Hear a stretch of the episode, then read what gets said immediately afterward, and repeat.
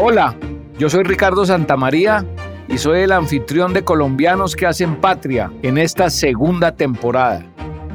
Tenemos empresarios de muchos sectores. Están en el campo agropecuario, restaurantes, confecciones, pioneros en sostenibilidad y mucho más. Con ellos profundizamos en estos temas y encontramos muchas respuestas que inspiran a los colombianos.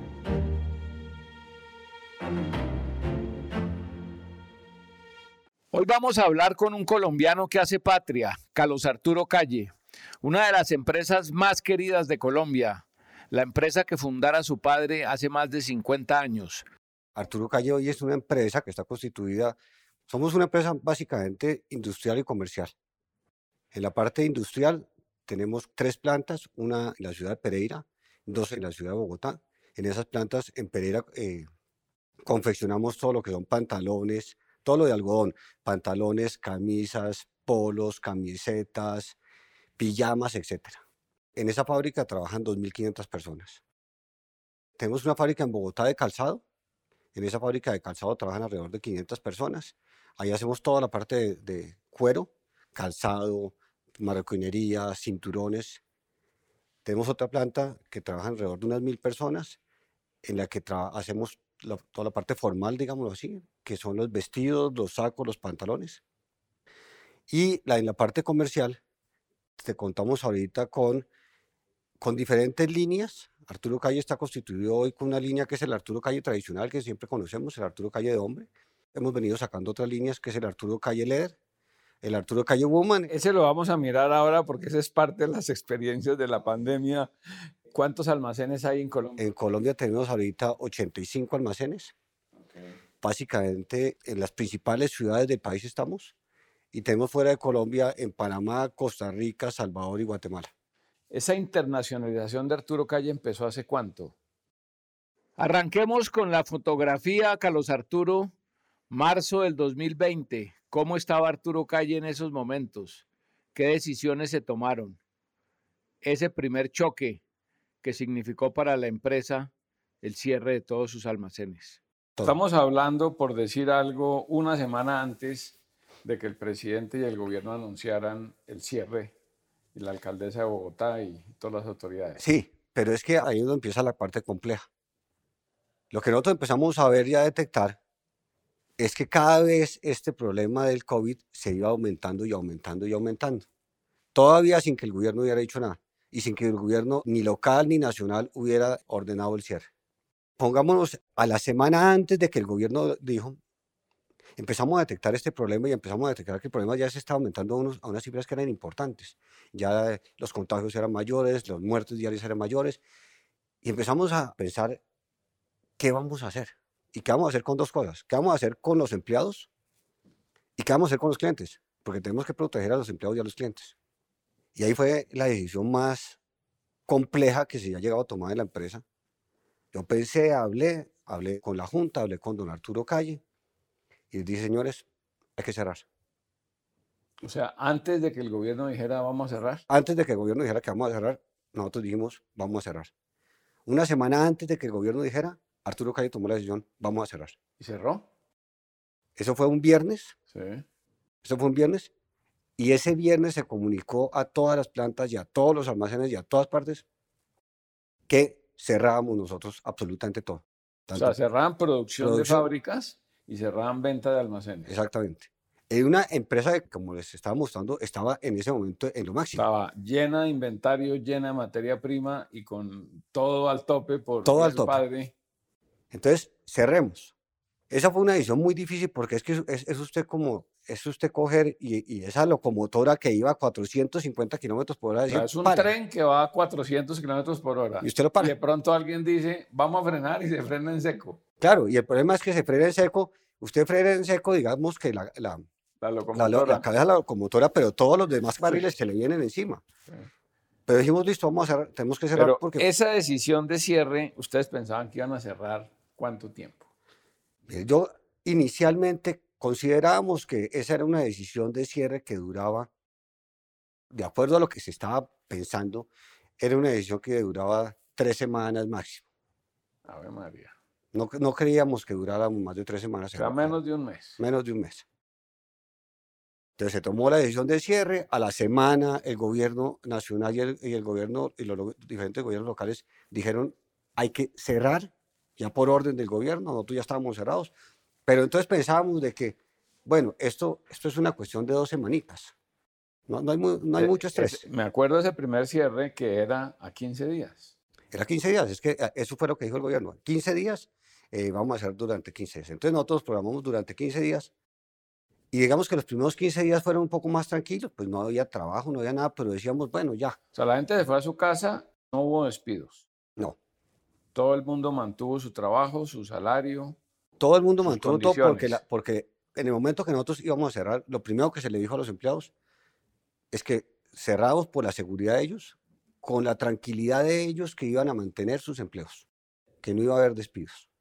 Y ahí empieza esta locura que empezamos a vivir, que esta incertidumbre del día a día, que era que, listo, 15 días, y cuando ya se íbamos a- aproximando a los 15 días, decía, no, prorrogamos otros 15 días. Ah, Entonces esa locomotora que usted había parado, ya empieza los demás vagones a montársele encima, sí.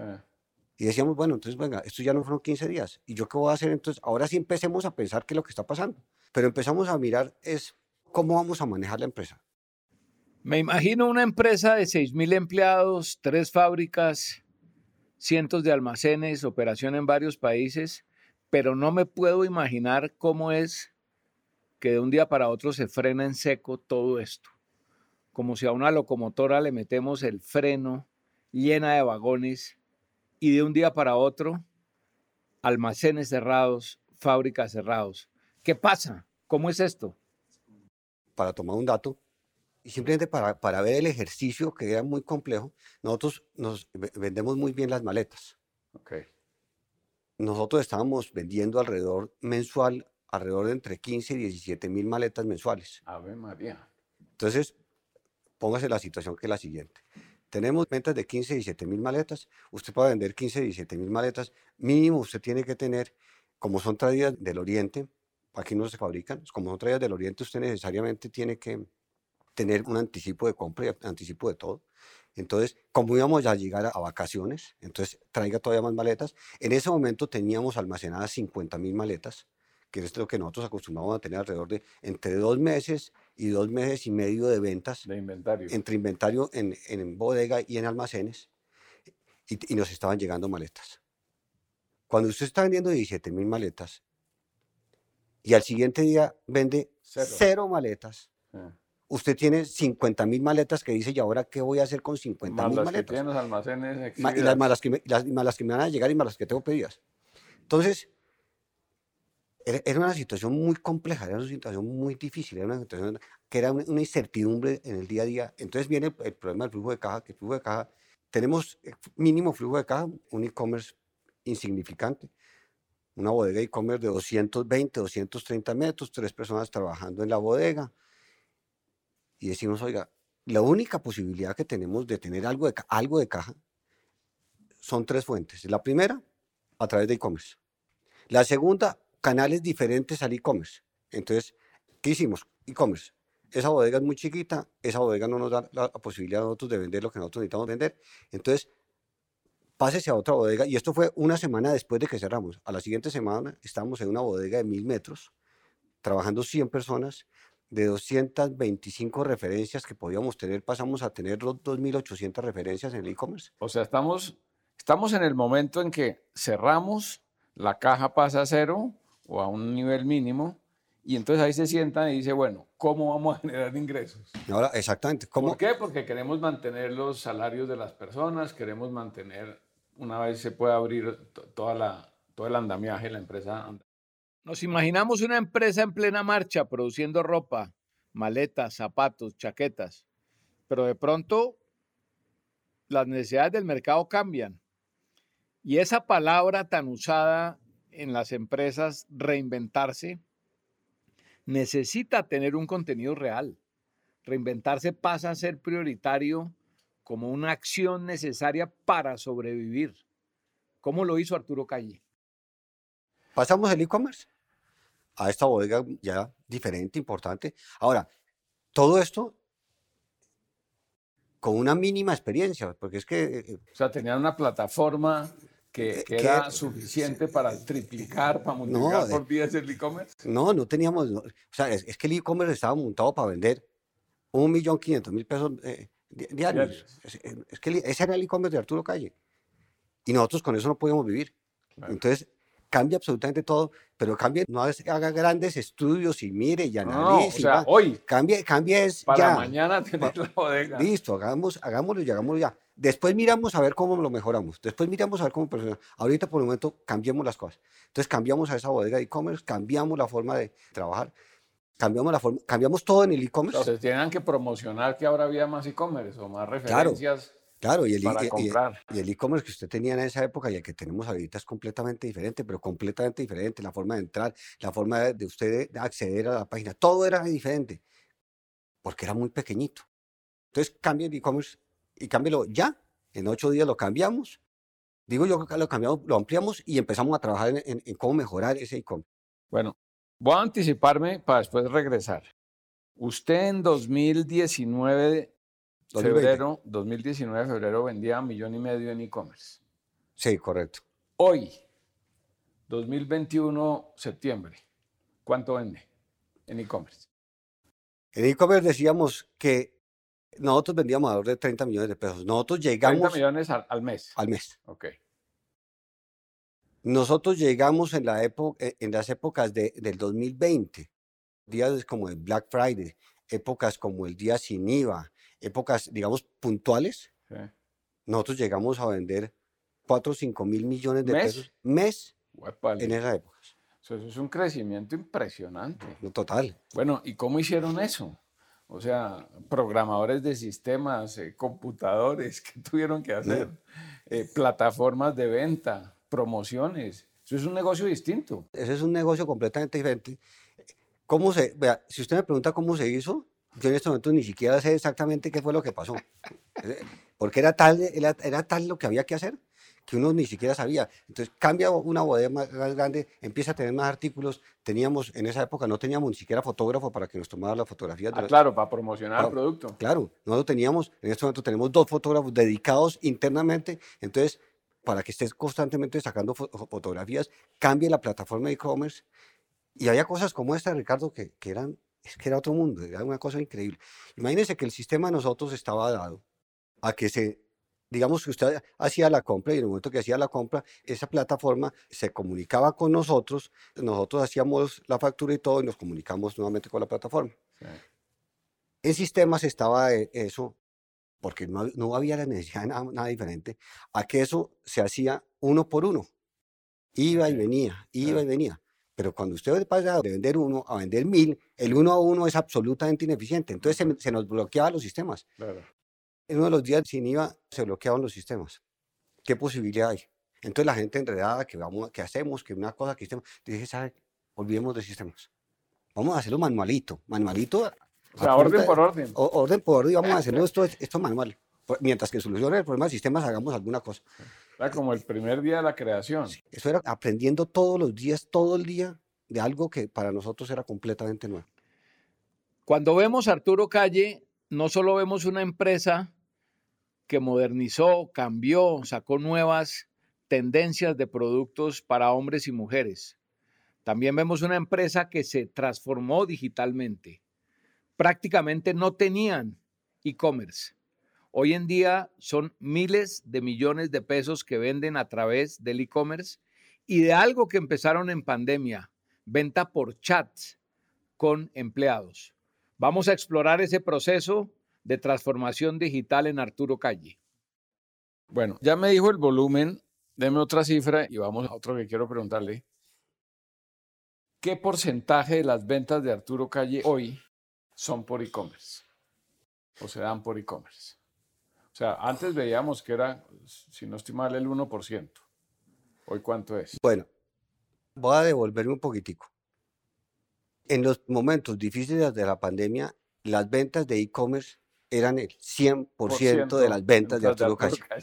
Punto. Los almacenes cerrados. Los almacenes cerrados y lo único que se vendía era, e- e- era e-commerce. Hoy en un momento ya ha regresado una normalidad en la cual los almacenes ya están abiertos, la gente tiene posibilidad. Todavía seguimos aprendiendo mucho e-commerce, todavía nos falta muchísimo, pero ya cuando hay tranquilidad para pensar a cosas, entiende uno de que, de que hay que hacer muchas mejoras como las estamos haciendo. Hoy puede representar en este momento el 10% de las ventas de Arturo Calle, pero nosotros creemos que el punto del goal de nosotros es llegar al 20% de las ventas de Arturo Calle que sean a través de e-commerce. Bueno, e-commerce, o sea, en muchos aspectos se digitalizó el comercio de Arturo Calle. Sí, y total. y en algunos momentos, durante meses, fue el único canal de ventas. Así. ¿Qué otro canal de ventas se creó dentro de la pandemia? Adicional al e-commerce. Entonces, mire, tenemos el e-commerce. Después, entonces dijimos, después permitían poder vender a través de e-commerce presencialmente, digo yo, en que había la posibilidad de que el vendedor se desplazara al almacén y desde el almacén vendiera no presencial a través de WhatsApp. O sea, a través de WhatsApp es un canal de ventas. A través de WhatsApp es un canal de ventas. Entonces ah, nosotros empezamos, empezamos a, utilizar WhatsApp y claramente a los almacenes llegaban poquitos vendedores, uno o dos vendedores, y esos vendedores se comunicaban con los clientes por el WhatsApp, por el WhatsApp con video, con el video y le mire la camisa que nos mire acaba la camisa, llegar, mire el color.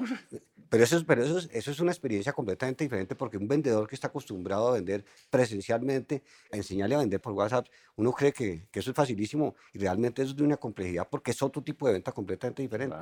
Entonces, capacite a todo el personal para que empiece a vender por WhatsApp. Esa capacitación por WhatsApp se creó un trabajo diferente porque entonces el vendedor vendía por WhatsApp y los coordinadores y las personas que estaban también sin hacer nada en la casa, los mismos directores, todo, eran los que se encargaban de hacer el domicilio. Entonces, eh, o sea, se vendía por WhatsApp, ¿cómo pagaba el cliente? Entonces, el cliente pagaba con tarjeta de crédito. Entonces, cuando se le entregaba el domicilio, pagaba con la tarjeta de crédito. Ah, el si se le entregaba y una persona iba con el datáfono. Exactamente, o en efectivo, o como fuera, en, el momento, en el momento que se le hacía la entrega del producto, en ese momento se le cobraba al cliente. Pero teníamos el tema del transporte. Eh, ropa a domicilio. Y teníamos el tema del transporte, entonces, ¿quién iba a hacer el tema del transporte? En ese momento no se, iba, no se pensaba en contratar más gente, o sea, más, más empresas de transporte, porque si estábamos bien difíciles y había que mantener una caja, pues contratar más personal no era la solución. Entonces se le pidió el favor a muchos colaboradores que colaboraran haciendo entregas de domicilio. Entonces el mismo jefe, el mismo director comercial y todo, cogía su carro y iba y entregaba a domicilio. una camisa. La, camisa, lo que, lo que fuera. Entonces ahí estamos viendo, y dijo, tenemos e-commerce, tenemos WhatsApp, pero acuérdense que las plantas están, 4.500 personas que estaban en las plantas están sin trabajar, ¿no? Están quietas, están en su casa. las, las eh, fábricas. Las fábricas, sí. ¿Y qué vamos a hacer con esto? Entonces, empiece a conseguir negocios de dotaciones, que en ese momento lo único que se vendían eran dotaciones médicas. Dotaciones para el sector salud. Exactamente, entonces eran batas, polainas, eh, todo. gorros. gorros lo, que, lo que había. Entonces empieza a mover, a mover un equipo para empezar a hacer, a hacer y a producir algo que nosotros no es que no pudiéramos, pero por ejemplo, tapabocas. Entonces hacíamos tapabocas. Pero acuérdese, cuando yo estoy vendiendo o produciendo 550 mil unidades, y entonces empiezo a, vender tapabocas y a hacer tapabocas, 550 mil unidades de camisas por, a vender tapabocas de mil y pico de pesos, pues no es que por muchos tapabocas que hicieran, yo no llegaba a mucha parte, pero es que en ese momento ya no se pensaba en llegar a mucha parte, era que todo lo que se pudiera dañar, todo lo que fuera algo de ingresos, todo era importante. Y, mover las fábricas y, los empleados. Entonces las fábricas empezaban a hacer todos estos materiales médicos. Tuvimos la fortuna de, de haber logrado tener unas buenas negociaciones. Con Ecopetrol se hizo una negociación muy importante, con Bavaria se hizo una negociación muy importante. Y en ese momento mi trabajo era vendedor. Mi trabajo era yo cogía el teléfono y llamaba a la empresa y le decía y le ofrecía y le ponía. Entonces nos, suscribimos en Colombia Compra Eficiente. El contacto era mío. Entonces me llamaban a mí y entonces yo, yo desde el escritorio... Yo, estaba vendiendo productos nuevos. Sí, porque ¿qué, ¿qué, más hacía? ¿Qué más hacía en la empresa si no había nada más que hacer? O sea, una fábrica que produce vestidos y camisas puede producir tapabocas y batas. No, entonces imagínense que ahí, ahí empezó empezó algo complejo. Nosotros tenemos plantas que son supremamente especializadas, claro. muy automatizadas, precisamente para mantener unos estándares de calidad a la altura que tiene Arturo Calle. Y la única forma es que usted tenga unas plantas que son muy, muy, muy automatizadas, que solamente esa máquina puede hacer una cosa. Entonces nosotros, por decir algo, tenemos la máquina que coloca el botón. Correcto. automática. Le coloca el eh, botón automático Exacto, en el mismo lugar. En el punto, ¿verdad? Pero esa máquina no sabe hacer sino eso. Y no, puede hacer sino hacer tapabocas. No, no nada más. Entonces, ¿qué pasó? Y, y, y, en la parte de confección, en la confección de vestidos es mucho más complejo el, el tema de, de, las máquinas. Ni digamos de la planta de, de calzado. Pues la planta de calzado, pues es que... Hace zapatos. Hace zapatos. Entonces, en la planta de Pereira, como sí tenían varios tipos de maquinaria dentro de eso, estaba la máquina plana y otro tipo de máquinas, entonces era coja esa maquinaria, distribuya algo de la maquinaria en las tres fábricas para que las tres fábricas tengan algo de ingreso y empiecen entre las tres fábricas a hacer un producto que nunca habían hecho. El, que hacía el calzado, pues él nunca sabía lo que era un tapabocas.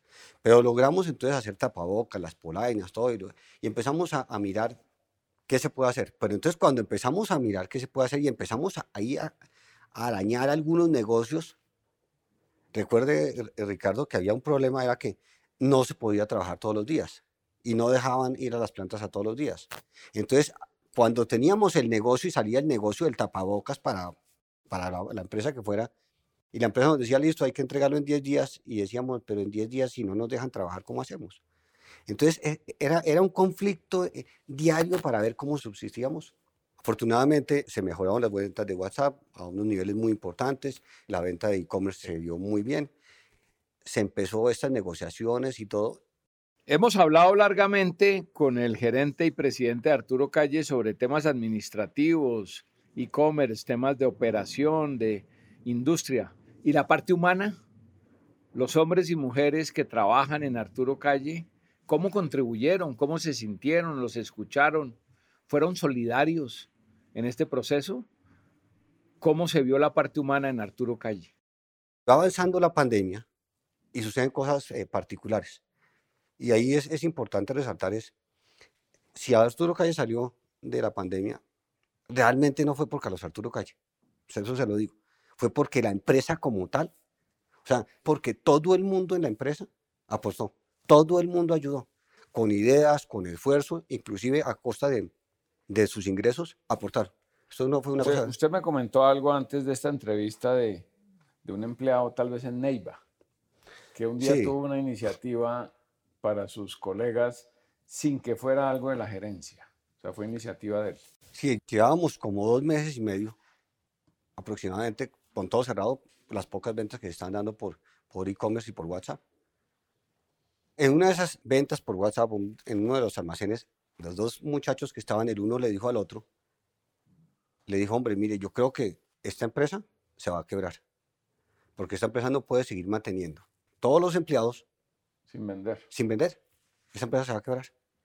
Y como, y como yo no quiero que esta empresa se quiebre, porque si esta empresa se quiebre, pues también quedo yo desempleado, yo voy a, mandarle una carta a la empresa diciéndole que durante un tiempo me disminuya mis ingresos en un porcentaje. A ver, María. Eso le dijo este, este, señor al otro, y el otro dijo, hombre, yo estoy de acuerdo con usted, tenemos que hacer algo. Y va a hacer lo mismo. Y va a hacer lo mismo. Pero entonces ese le dijo al otro, y el otro le dijo al otro, y el otro le dijo al otro, y el otro le dijo al otro, internamente internamente sin que yo hubiera dicho absolutamente nada y empezaron a llegar eh, cartas por, por, el correo que me llama a mí eh, el jefe personal y me dice, oiga, mire, estoy recibiendo miles de cartas de la gente que se está disminuyendo el sueldo. Vea usted. Y a lo último, en cuestión de 48 horas, el 98% eh, de todos los empleados de la empresa había mandado una carta disminuyendo sus ingresos porcentualmente en lo que cada uno considera. Voluntariamente. Voluntariamente, sin ningún tipo de intervención de la empresa. Claramente eso le ayudó mucho a la empresa porque ahorita estamos hablando de que cualquier centavo era importante, pues eso era una ayuda. Entonces, aquí quiero, esta anécdota es muy poderosa, Carlos Arturo. Usted y su padre siempre han dicho que, que Arturo Calle es una familia. Digamos, ¿cómo se une este evento con, o sea, se hizo realidad eso que ustedes siempre han dicho. Sí, es que lo importante, cuando la gente dice a veces que es una familia, simplemente porque trabajan en el mismo sitio, pero no porque sienten la marca como propia.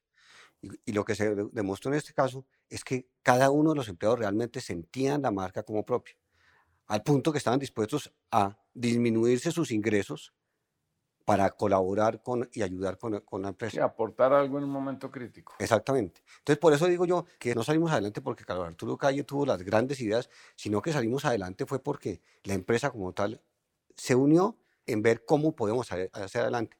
Y fue ahí, Ricardo, donde empezaron las cosas que fueron muy, ah, pues en momento ya son anécdotas, pero en ese momento, de esas dificultades tan grandes, eran decisiones muy importantes. Y fue, y fue esto, miren, nosotros empezamos, lo primero que empezamos nosotros a cambiar fue que la gente estaba trabajando desde la casa. La gente no estaba yendo a la oficina.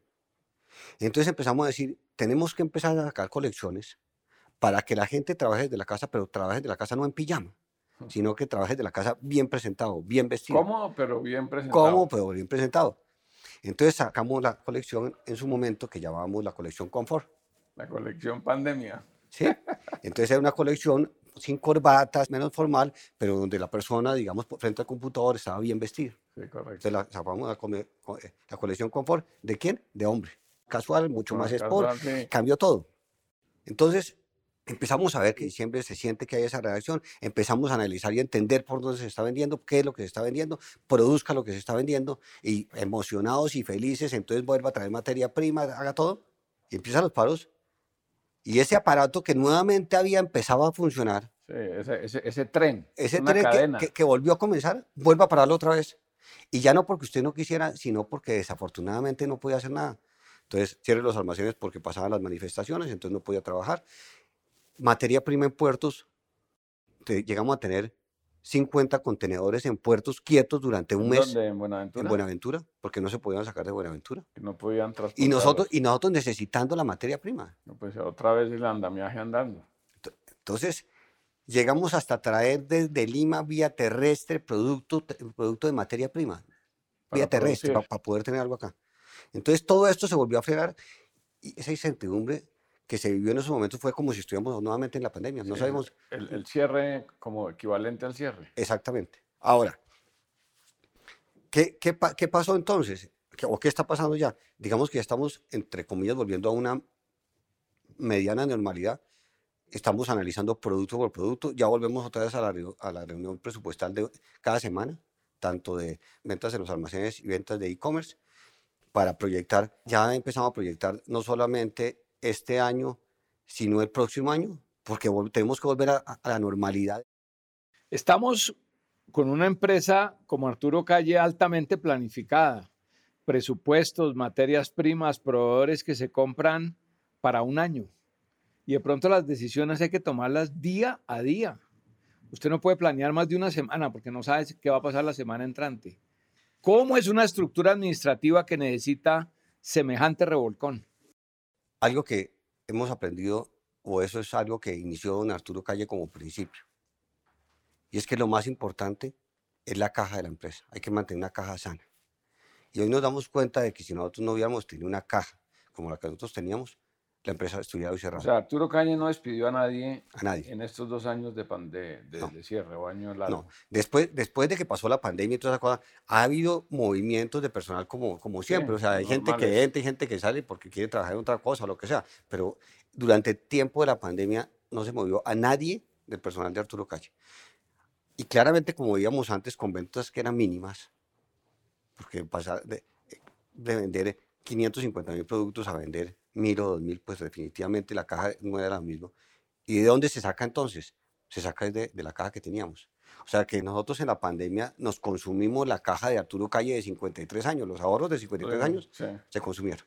Pero eso, no, eso fue que era algo que siempre, que, que eso era como una filosofía de la empresa, pero nunca la habíamos necesitado, nunca la habíamos Pero, o sea, sentido. se usó para un momento de necesidad y se usó bien. y, se, y se usó en lo que para se necesitaba. mantener la empresa. Y la empresa fue la que había dado esa caja. O sea, esa Claro, caja, esa Son caja- ganancias anteriores, pero de la misma empresa. Exactamente. Entonces, eso, eso lo que nos hizo fue reforzar todavía de que definitivamente hay que mantener la caja sana. Primero. Segundo, una cosa muy importante. Así como nosotros estábamos sufriendo por la caja, nuestros proveedores también estaban en la misma situ- situación. Entonces, y siempre nosotros hemos sido absolutamente respetuosos de las obligaciones. Entonces, empiece a pagar todos los días una cosa que se hacía una vez al mes y se planeaba una vez al mes y se tenía unos- unas políticas establecidas. Todos los días yo me sentaba. ¿Cuánto se vendió ayer? 5 millones de pesos. ¿A quién, ¿A quién le pagamos? Entonces, a pagar proveedor. Entonces, a pagar el proveedor, a pagar este proveedor, a pagar esta obligación, a pagar eso. A pagar servicios, a pagar, la luz. A pagar, eso, eso era una cosa de todos los días. Eh, algo que se, era, natural y por política, que nosotros siempre pagamos a los, entre los 15 y los 30 días de la fecha de la factura, se volvió algo, que no. Es, ¿qué, ¿qué, necesitamos? A mí me llegó a pasar esto. Un proveedor me llamó y me dice, Carlos Arturo, lo llamo a venderle mi empresa. A ver, María. digo, ¿y qué pasó? Digo, mire, la verdad es que yo ya no tengo flujo de caja, los bancos no me prestan más, las obligaciones me, me impiden esta es una buena empresa, le hemos trabajado a usted, usted es el cliente de nosotros, el mayor cliente, usted es más o menos entre el 80 y el 90% de nuestra producción es para usted. Entonces compre la empresa, porque yo no puedo seguirla manteniendo. Yo le digo a ese proveedor, sabe que en este momento para usted no es un buen negocio vender la empresa, porque no le van a dar nada. Este no es un momento para vender la empresa. Pero vamos a hacer una cosa. ¿De qué tamaño son las obligaciones de usted? Entonces el señor me dice que eran, creo que eran 150, 180 millones de pesos. Yo le dije, bueno, vamos a hacer lo siguiente. Yo le voy a usted a adelantar 200 millones de pesos. Usted pague todo. Consiga la materia prima y siga produciendo. Y, y, y dando materia y me sigue, prima. Y me sigue, y me sigue usted, y me sigue dando este producto terminado. Pues gracias a Dios, el señor hoy tiene la empresa ya sana, continuó. Otro lado. Entonces, entonces, ese respeto por, por, el proveedor para nosotros fue muy importante. El respeto por el vendedor, el respeto por el, el trabajador de, de, la empresa. Hoy cambiamos y si antes una persona ganaba comisión, hoy, en agradecimiento a, a todos los esfuerzos que hicieron los vendedores, estamos dando ya, es una una comisión diferencial. Si usted cumple con el presupuesto, usted tiene una comisión. Gana si, más. Si supera el presupuesto, usted tiene otra comisión y así sucesivamente. Entonces, usted gana más en la medida de que usted, digamos, que, que le vaya mejor en ventas, pero no solamente al vendedor, sino a todo el mundo. Se cambió la estructura de incentivos. Yo creo que el cambio, ahora, el cambio de, para nosotros también fue radical en el sentido de decir, afortunadamente somos una empresa pequeña, pequeña, digo yo, para tomar las decisiones, pero nos damos cuenta de que la única forma, y a futuro cada vez va a ser más complejo, es que las empresas tienen que ser ágiles. Las empresas tienen que tomar las decisiones rápido. Las empresas no pueden dedicarse a hacer estudios ágiles. flexibles y saber entender por dónde va el mercado. Y inmediatamente se lo entendió, cambie. Cambie. Y yo recuerdo hace mucho tiempo, Ricardo, cuando yo iba a una feria, una feria en Alemania, y a esa feria llegué, y estaba todo el mundo con blazer amarillo, anaranjado, verde. Y yo decía, eso es una locura. Pues una locura fue que a los, al año eh, todo, el mundo, todo el mundo estaba vendiendo y el único que no lo estaba vendiendo era Arturo Calle, porque se quedó pensando que eso era una locura. No, no, uno definitivamente tiene que ser flexible y ágil y rápido. Este, Para los cambios. El, el mundo de la moda va por aquí, vamos a hacerlo ya. Hay que hacer el cambio en la empresa y hay que hacerlo ya. Hay que abrir nuevos almacenes y hay, que hacerlo ya. Hay que eh, fomentar. Ahorita estuvimos en un viaje a Guatemala para tomar la decisión de, de, abrir unos almacenes. Se hizo el viaje un miércoles, miércoles, jueves, viernes, lunes de la siguiente semana. Se reunió la junta. ¿Abrimos o no abrimos en Guatemala? Sí, listo, abrimos. Perfecto, ya. Entonces empezamos a trabajar no es espérese a ver. O sea, más, más, más flexibles, pero decisiones más, más rápidas. Más, más, rápidas, más ágiles. Más ágiles. Exactamente. Y al mismo tiempo, en la, en la parte de producción, pues nos dimos cuenta de que eh, nosotros tenemos que ser mucho, mucho más rápidos en la respuesta de producción, con colecciones mucho más rápidos, tiempos de entrega mucho más rápidos, porque yo no puedo seguir manteniendo esas producciones y esas programaciones a 12 meses porque cualquier cambio de esto me lleva a una circunstancia muy difícil. Entonces yo tengo que acortar los tiempos de producción y los tiempos de programación, de modo tal de que yo pueda hacer compras de materia prima, y para eso hay que buscar en todos los proveedores, compras de materia prima en las cuales yo ya necesite comprar máximo seis meses. Y producciones que se demoraban 90 días, lograrlas tener en 60 días. ¿Para qué? Para que si algo vuelve a suceder como esto, no me lleve a mí a estas dificultades que, o a la empresa estas dificultades que tuvimos. Y Carlos Arturo, temas, digamos, un poco más generales, más eh, del medio ambiente, o sea, en términos de... Esta pandemia también nos enseñó que, que el planeta es frágil, no solamente nuestras relaciones eh, entre los seres humanos, sino con, con la naturaleza. Eh, ¿Hay mayor conciencia de estos temas en Arturo Calle? Sí, y los ejemplos realmente lo tenemos claro. Nosotros dentro de la pandemia, después de la pandemia, hemos sacado colecciones que llaman eco. Son colecciones ecológicas porque la fibra con que está hecho, el algodón está hecho o es reciclada, o es un algodón orgánico, o tiene la característica de ser eco. Entonces nosotros hemos sacado colecciones eco, tanto en camisas como en, eh, como en polos. Muchos de los productos en, la, en las lanas también estamos trabajando con lana seco. Y sacamos nosotros una nueva línea y una nueva colección que es 100% ecológica, que se llama la Freedom. Freedom es una colección dirigida a un segmento masculino y femenino, que quiere decirse mucho más descomplicado. ¿Y cuál es la característica de, esa, de, esa, colección? Es que en la medida de lo posible todo debe ser ecológico. Cuando yo le digo todo es ecológico es, por ejemplo, los muebles que, en los cuales están hechas las estanterías son reciclados, son de material reciclado. Todos los productos que se venden en, el almacén son ecológicos o, pertenecen a un reciclado o pertenecen al mundo, porque yo lo que sí veo es que cada vez, sobre todo la juventud, es mucho más consciente del tema ecológico. Lo que para nosotros no, era algo que, que no era importante, la juventud, para la juventud es absolutamente claro. Iba a poner un ejemplo de algo que me pareció a mí bastante particular. Una niña, y esto es una, una historia real, va y pide unos huevos en una cafetería. Cuando pide los huevos le pregunta al señor, ¿qué aceite utilizan ustedes para los huevos? Para hacer los huevos. Entonces me, esa, esa, pregunta le dije, ¿y para, qué? Me dio una explicación de los aceites que yo decía. Entonces ella, si es este aceite, entonces está pasando esto, si es este, está pasando.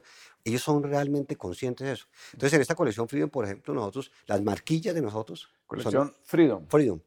Las marquillas son recicladas, son de material reciclado. Las etiquetas son de material reciclado. En fin, la pintura que utilizamos para pintar los muebles es pintura ecológica. Es decir, estamos 100% eh, organizados y orientados en, en, esa parte ecológica y en la medida de lo posible hemos tratado de, introducir todo tipo de, productos ecológicos en la empresa. Cada vez son de mayor aceptación, cada vez son más... más eh, ¿Y esta línea va a crecer?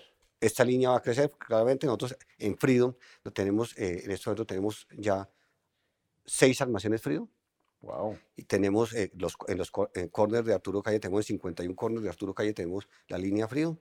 Y la idea es que tanto esa línea como las líneas ecológicas en Arturo Calle sigan creciendo porque la, la realidad es que la gente sí se, es cada vez mucho más consciente, porque creo que cada vez nos estamos dando cuenta que somos más vulnerables frente a la naturaleza y tenemos que proteger el planeta. Entonces, todo esto eh, es parte integral entonces, de, de la cultura de Arturo Calle en este momento.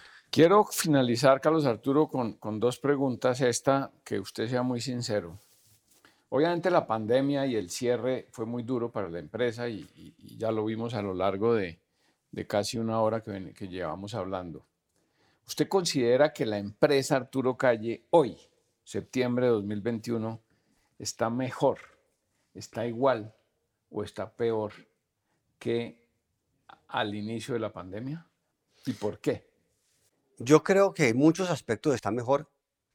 Lo que pasaba era que esa locomotora iba a una velocidad bastante importante y claramente se frenó y nuevamente esa, e, esa, esa locomotora está volviendo a coger otra vez el impulso que era antes.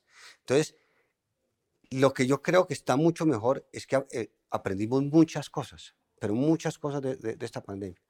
En ese aspecto yo creo que estamos muchísimo mejor. A nivel de la caja de la empresa nos estamos recuperando nos estamos poco a poco recuperando. Entonces, si antes dábamos utilidades este año con que simplemente pasemos, no haya pérdidas, ya es una gran maravilla. Pero sí e, está mucho mejor, es porque, digamos, nosotros antes no teníamos colecciones. Nosotros teníamos, hacíamos camisas, pero básicamente no teníamos colecciones formadas y todo. A partir de la pandemia ya nos dimos cuenta, no, hay que tener colecciones. Entonces montamos una, un esquema de colecciones en Arturo Calle que no existía. Entonces, en ese aspecto somos a 100% mejor. Antes no teníamos colecciones, ahora ya nos dimos cuenta de que tenemos que tener colecciones. Tiene unos canales de venta más diversificados, por ejemplo. Tenemos nuevas líneas, nuevas líneas tenemos canales de venta completamente diversificados. Hemos visto que entonces la, línea de dotaciones estamos dando cada vez más importancia porque esa línea también nos ayudó. No, tenían dotaciones para empresas. Eh, y la teníamos, pero no era, eh, no era tan grande, pero ahorita le estamos dando mucho más importancia. Los vendedores de nosotros y todos vivimos esa situación tan, tan difícil. Entonces ya cada vez que llega un cliente se esfuerzan lo máximo no necesariamente para venderle, pero sí para atenderlo muy bien, para que, tenga la experiencia muy bien, para que el cliente se sienta muy bien, porque la persona ya sabe que ese cliente es el que va a necesitar, así como lo editamos ese cliente en WhatsApp, ese cliente lo, lo, volvemos a necesitar y la única forma es que, es que lo atendamos exactamente como sea. Entonces hemos, eh, eh, abierto la posibilidad, nosotros antes eh, producíamos solamente en estas fábricas que, que, que, le digo que teníamos o que tenemos del grupo y en este momento ya tenemos alrededor de unos 10 o 12 satélites más produciendo unas líneas específicas diferentes, como es la línea femenina, como es la línea de, niña, etc. Entonces, claramente en algunos aspectos hemos mejorado muchísimo porque nos hemos abierto al cambio, porque nos hemos dado cuenta de que las cosas tienen que ser diferentes. Y lo que somos cada vez más conscientes es de que, de que esta empresa sale adelante gracias al apoyo y gracias a la colaboración de todos los empleados. Y todos los empleados ya son conscientes de eso, porque ya saben que formaron parte de una empresa que, movió, que estuvo en momentos muy difíciles y gracias a la colaboración, el apoyo, la ayuda, todo. Entonces, eh, ya ahora sí va a abrir ahorita eh, una, un almacén o una línea con un almacén. Y yo me reuní con todos los directores de todas las, de todas las áreas. Y les dije, escriban por favor esto. Les hice una pregunta para que escriban.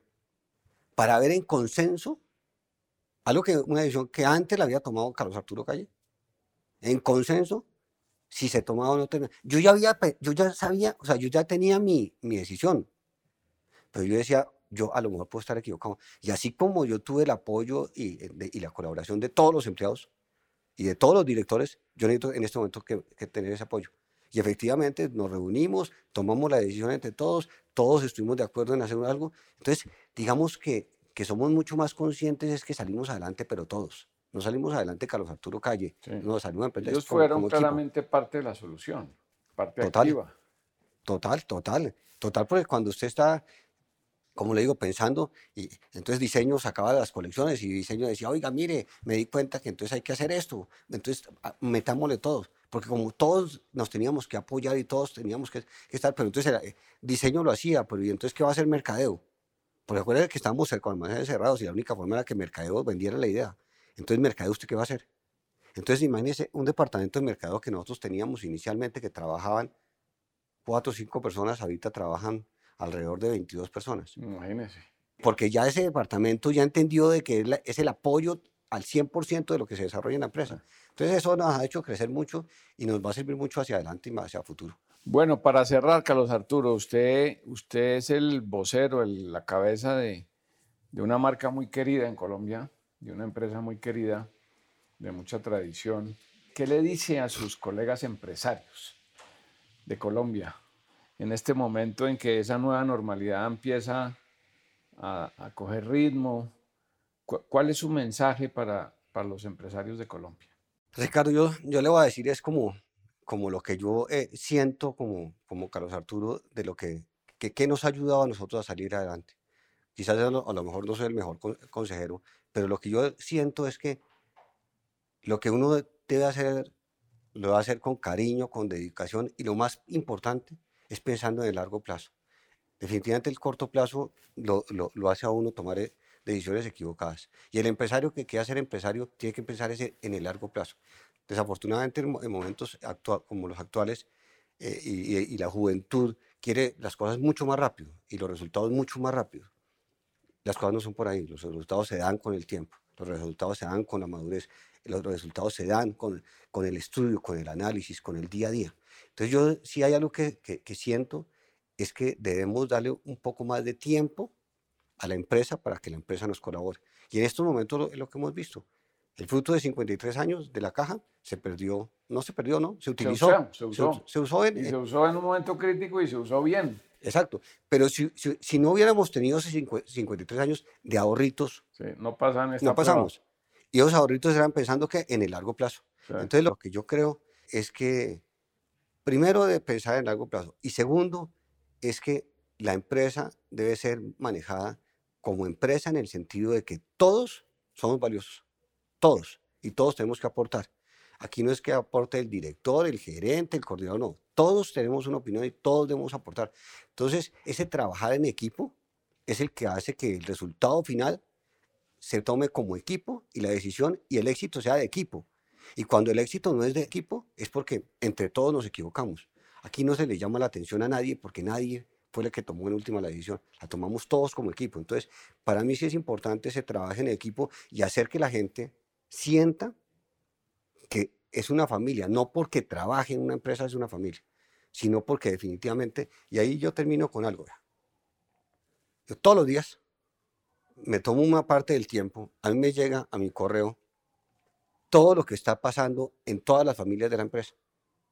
Entonces me llega un mensaje de la directora eh, de recursos humanos donde me dice, por ejemplo, que el papá de Juanita, y me cuenta toda la historia quién es Juanita, que es, que es la que trabaja en la costa, es en la sastrería de la costa, el papá se encuentra enfermo, o, tuvo un niño, o, o, lo que sea.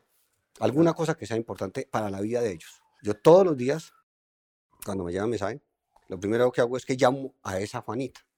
A, a preguntarle Juanita, cuénteme eh, su papá cómo está, cómo ha seguido, me enteré que le está pasando esto, por favor me manténgame informado, este es mi número, me manda un mensajito o me llama. Ah, Ricardo, eso no me quita mucho tiempo.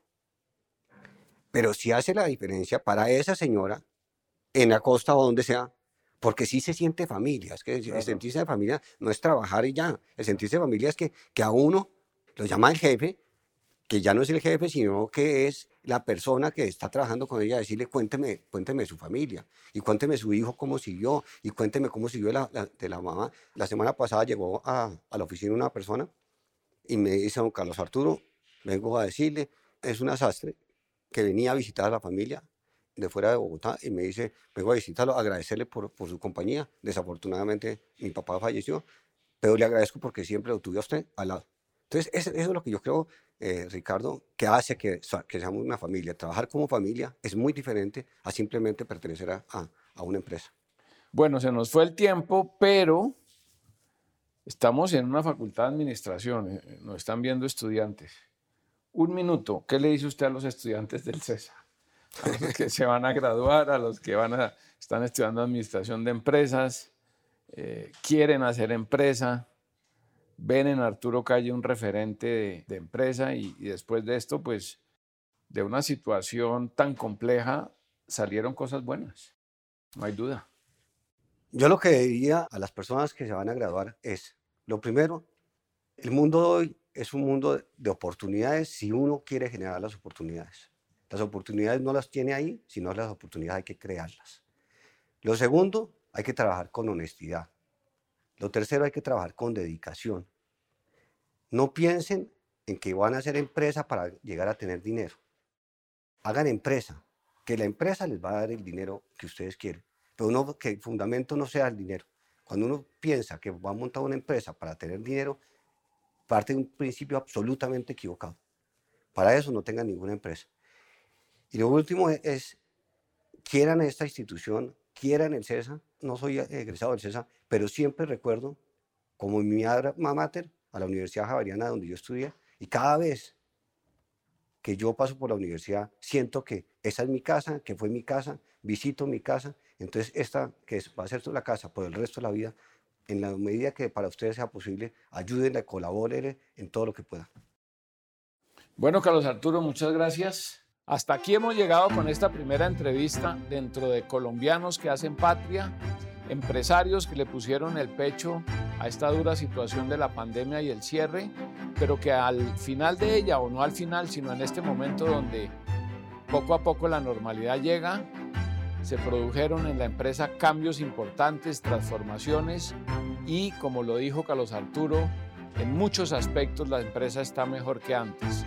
Son más conscientes del medio ambiente, tienen una plataforma de e-commerce mucho más robusta, la relación con el cliente ha cambiado y son transformaciones que a largo plazo van a significar una nueva etapa para esta empresa. Muchas gracias por su sintonía, nos vemos en próxima ocasión.